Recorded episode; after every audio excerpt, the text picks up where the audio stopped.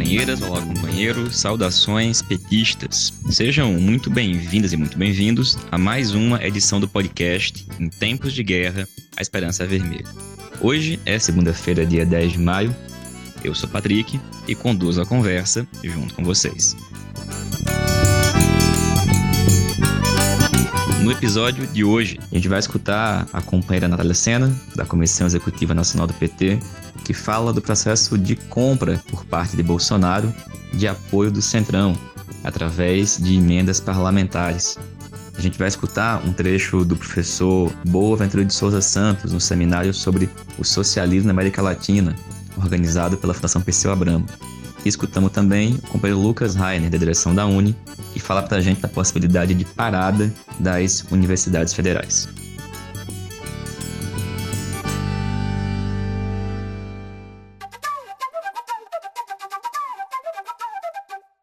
Pessoal, nesse domingo, o jornal Estado de São Paulo publicou uma matéria revelando um processo de compra de apoio parlamentar por parte de Bolsonaro em mais de 3 bilhões de reais, em especial para a aquisição de equipamentos agrícolas.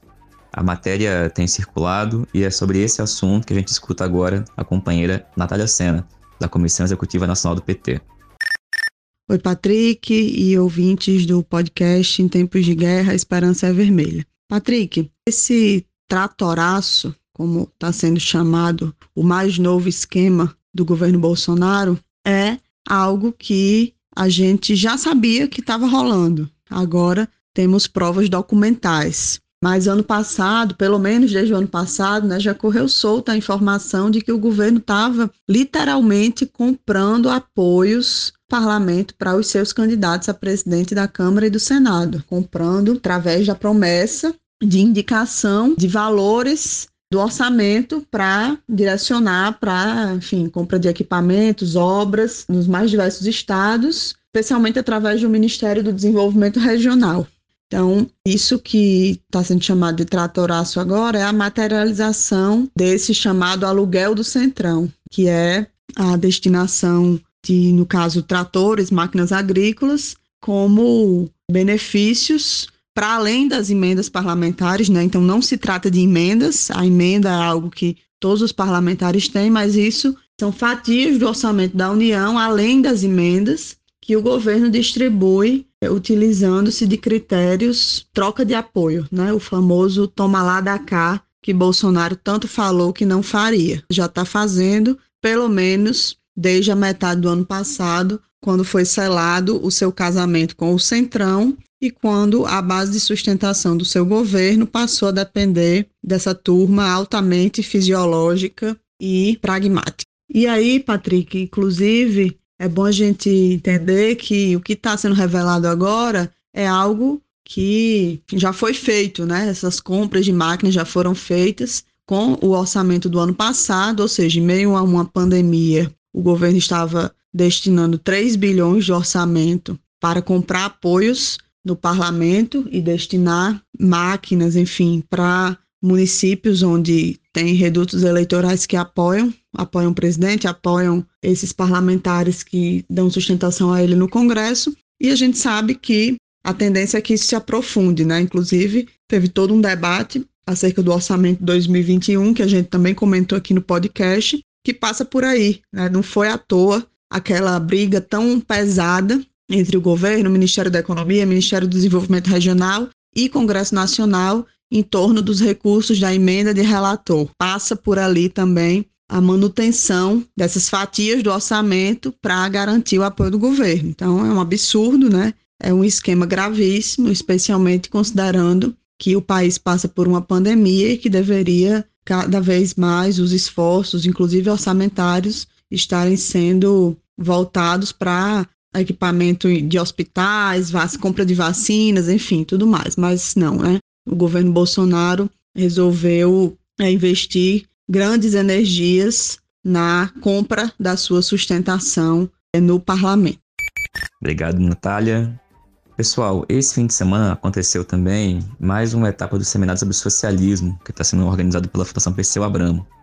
E num deles teve a participação do professor Boa Ventura de Souza Santos, a gente vai escutar agora um trecho da fala do Boaventura, em que ele fala sobre os limites da atuação institucional e a necessidade da organização, da luta popular e da mobilização para derrotar os governos neoliberais aqui na América Latina.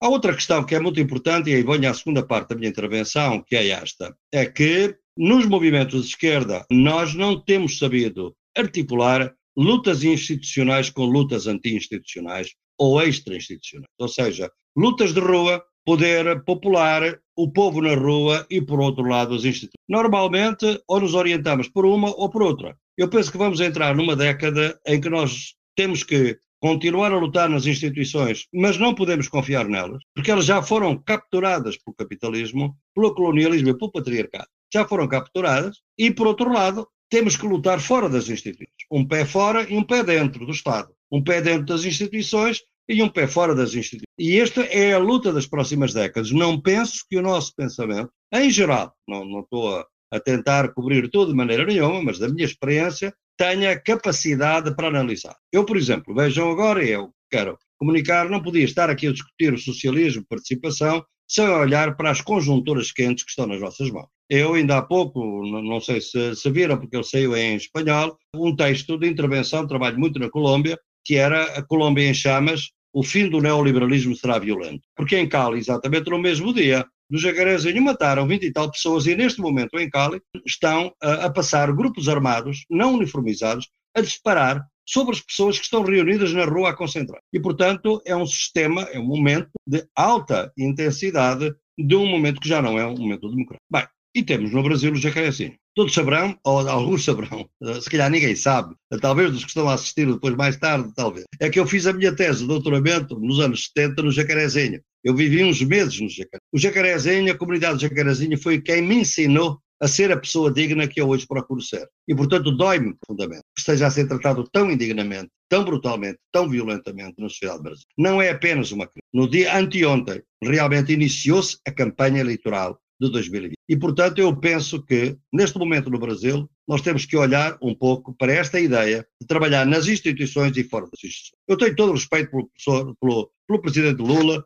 uh, fui daqueles que tive o gosto de ir visitar a Curitiba uh, e continuo muito amigo dele e acho que o PT uh, eh, tem realmente hoje o objetivo que ele seja candidato em 2022, é muito importante, todos apoiamos isso. Agora, presidente Lula, como sempre, depois das lutas populares em que esteve envolvido na ditadura, confia nas instituições e está a trabalhar no sentido de que possa uh, mobilizar a seu favor uh, o lado bom da sociedade brasileira e as instituições. Eu não estou convencido. Eu acho que o, o, o jogo já está viciado. Não é por acaso que o massacre do Jacarezinho ocorre 12 horas depois do presidente Bolsonaro visitar o governador. Portanto, há qualquer coisa que está no ar. E o que está no ar, em meu entender, é isto. Bolsonaro ganha as eleições de 2022 a bem ou as ganha a mal. E, portanto, não vai abrir mão de outra forma. E, portanto, o que aconteceu no Jacarezinho é o início da campanha eleitoral, exatamente porquê? Porque visa impedir que a CPI vá para a frente,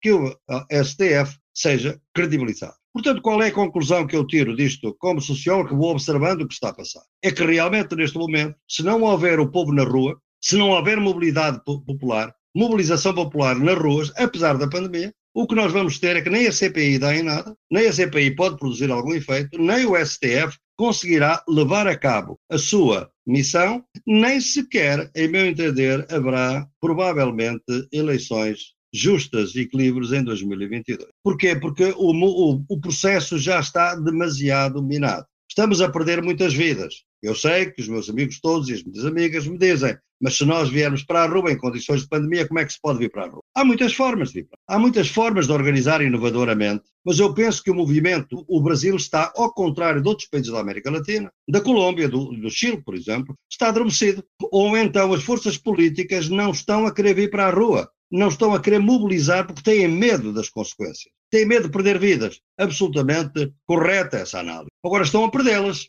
O grande problema que nós temos na nossa sociedade é esta: as vidas vão se perder. O problema é do custo político para aqueles que casam as mortes. Vejam, na Colômbia há vidas a ser perdidas, mas é uma, uma violência política organizada pelos sindicatos, pelo movimento indígena, a pedir a renúncia do presidente. Ou seja, é um, há perdas de vidas, mas com custo político para quem causa a morte. No Brasil estamos a assistir a mortes cada vez mais frequentes, porque não fiquem Não pensem que vamos ficar por aqui no jacarezinho, vai haver mais massacres, vai haver mais política deste tipo. É uma violência aparentemente despolitizada que não traz nenhum custo político para quem as causa. Qual é o custo político que Bolsonaro tem tido pelo tratamento que ele tem feito na, na pandemia? Não é de maneira nenhuma um custo político como o Lenin Moreno, no Equador, que estava com 7%, ou Pinheira, com 6%. Não é. Está sustentado ainda. Portanto, eu acho que neste momento, quando falamos de participação e democracia, temos que passar que neste momento nas nossas sociedades são sistemas híbridos. Tem elementos democráticos e elementos ditatórios. Portanto, a participação já não pode ser exclusivamente institucional. Tem que ser extra-institucional. E tem que encontrar formas inovadoras de trazer o povo para a rua. E quando é que o povo vem para a rua? Quando se convencer que o governo é mais perigoso que o vírus. É o que está a acontecer, por exemplo. Esse foi o áudio do professor Boaventura de Souza Santos. A fala integral e os demais seminários estão disponíveis também no YouTube da Fundação Perseu Abramo. A gente vai escutar agora o companheiro Lucas Rainer. Lucas, a gente viu essa semana matérias informando da possibilidade de suspensão das atividades nas universidades, mesmo durante o ensino remoto, por conta da falta de recursos. É verdade isso, Lucas? De fato, as universidades podem parar eu acredito que a resposta para essa pergunta depende de algumas circunstâncias da conjuntura, e talvez a principal delas seja a nossa capacidade de construir uma luta política que não apenas reverta os cortes, que não apenas faça com que a verba que hoje está condicionada no Congresso seja liberada, mas que de fato consiga combater veementemente o projeto em curso para a educação hoje. Que quando nós falamos em as universidades pararem, essa não é uma discussão que surge agora, não é uma discussão que surge exclusivamente com o governo Bolsonaro, embora nós saibamos que com o governo Bolsonaro a situação da educação brasileira se agravou muito. Mas o verdadeiro problema vem há alguns anos e quando a gente teve o golpe em 2016, muitos recursos, muitos serviços já começaram a ser cortados. Então, o que nós temos agora é uma situação em que talvez as universidades tenham que parar totalmente. Mas é importante nós ressaltarmos que desde pelo menos 2016, as universidades já vêm parando sequencialmente alguns serviços. Nós tivemos cortes na assistência estudantil, nós tivemos cortes na pesquisa, nós tivemos corte em outros investimentos que são fundamentais para manutenção e para ampliação das universidades. Todos esses acontecimentos, esses cortes que vêm ocorrendo desde pelo menos 2016, e esse agravamento agora, com o corte de 1 bilhão através dos 18% a menos em comparação a 2020 na lei orçamentária anual, trazem muitos prejuízos não só para o ensino, porque quando a gente fala em as universidades pararem, nós não estamos falando apenas das aulas pararem, que nesse momento, inclusive, estão ocorrendo de forma remota. Mas nós estamos falando também da pesquisa, da extensão, da assistência estudantil. E o projeto do governo Bolsonaro para a educação superior é justamente a evasão e a exclusão nós observamos isso nos últimos episódios aí em relação à educação, na péssima condução que tem tido o Ministério da Educação, com os seus vários ministros que já transitaram por ali. Então, mais do que nunca é o momento do movimento estudantil conseguir construir uma resposta à altura, não só para barrar esse corte, não só para liberar a verba que está condicionada, mas para conseguir colocar quem é o principal responsável por esse projeto de sucateamento da educação que quer também conduzir as nossas universidades e os nossos institutos federais à privatização. É o governo Bolsonaro e não dá para esperar. Nós não podemos fazer lutas apenas episódicas e ter conquistas pontuais. Então está mais do que na hora de movimento estudantil conseguir construir respostas à altura dos desafios. E isso implica não apenas em fazer mobilizações simbólicas ou mobilizações virtuais contra determinadas medidas ou pela liberação do orçamento condicionado. Essa é uma medida importante e essa semana nós temos lutas muito importantes para fazer em relação a isso. Mas para realmente garantir a sobrevivência das nossas universidades, para conseguir fazer com que a pesquisa, a extensão, a ciência sejam valorizadas, nós precisamos pôr fim a esse governo. E assim como os nossos irmãos latino-americanos têm nos ensinado, a luta política que de fato constrói resultados, a luta política que de fato mobiliza, a luta política que de fato amedronta os poderosos é a luta política na rua. Então, assim como os estudantes paraguaios, como os estudantes colombianos fizeram e têm feito, os estudantes brasileiros e todo o campo da educação, professores, trabalhadores da educação, precisam também construir uma resposta nas ruas contra esse governo, pela liberação do orçamento que está condicionado, mas também pela revogação da emenda constitucional 95 e contra o fim desse governo que tem um projeto de privatização e um projeto de sucateamento para a nossa educação pública. Então, respondendo à pergunta, as universidades podem parar? Bom, elas podem isso vai depender exclusivamente da nossa luta. Assim como nos anos 90 nós vimos um grande período de precarização nas universidades públicas, na época do FHC, eram cursos noturnos que passavam a ser diurnos porque as universidades não tinham lâmpada, como a gente ouve muitos relatos de companheiros que viveram nessa época, estudaram nas universidades nessa época. Tudo isso também é um risco que nós corremos. E para não correr esse risco e para conseguir não apenas defender as nossas universidades, mas colocar elas também no centro do desenvolvimento de um outro projeto para o nosso país, é preciso derrotar os cortes, revogar a emenda constitucional 95 e explicitamente derrotar Bolsonaro, que é hoje o principal inimigo da educação. Valeu, Lucas. Obrigado, companheiro. Pessoal, essa foi mais uma edição do podcast Em Tempos de Guerra, a Esperança é Vermelha. Como vocês sabem, um programa totalmente construído por meio de troca de áudio de WhatsApp com militantes do PT espalhados por todo o país. E a gente está de volta na próxima sexta-feira. Saudações petistas e até mais.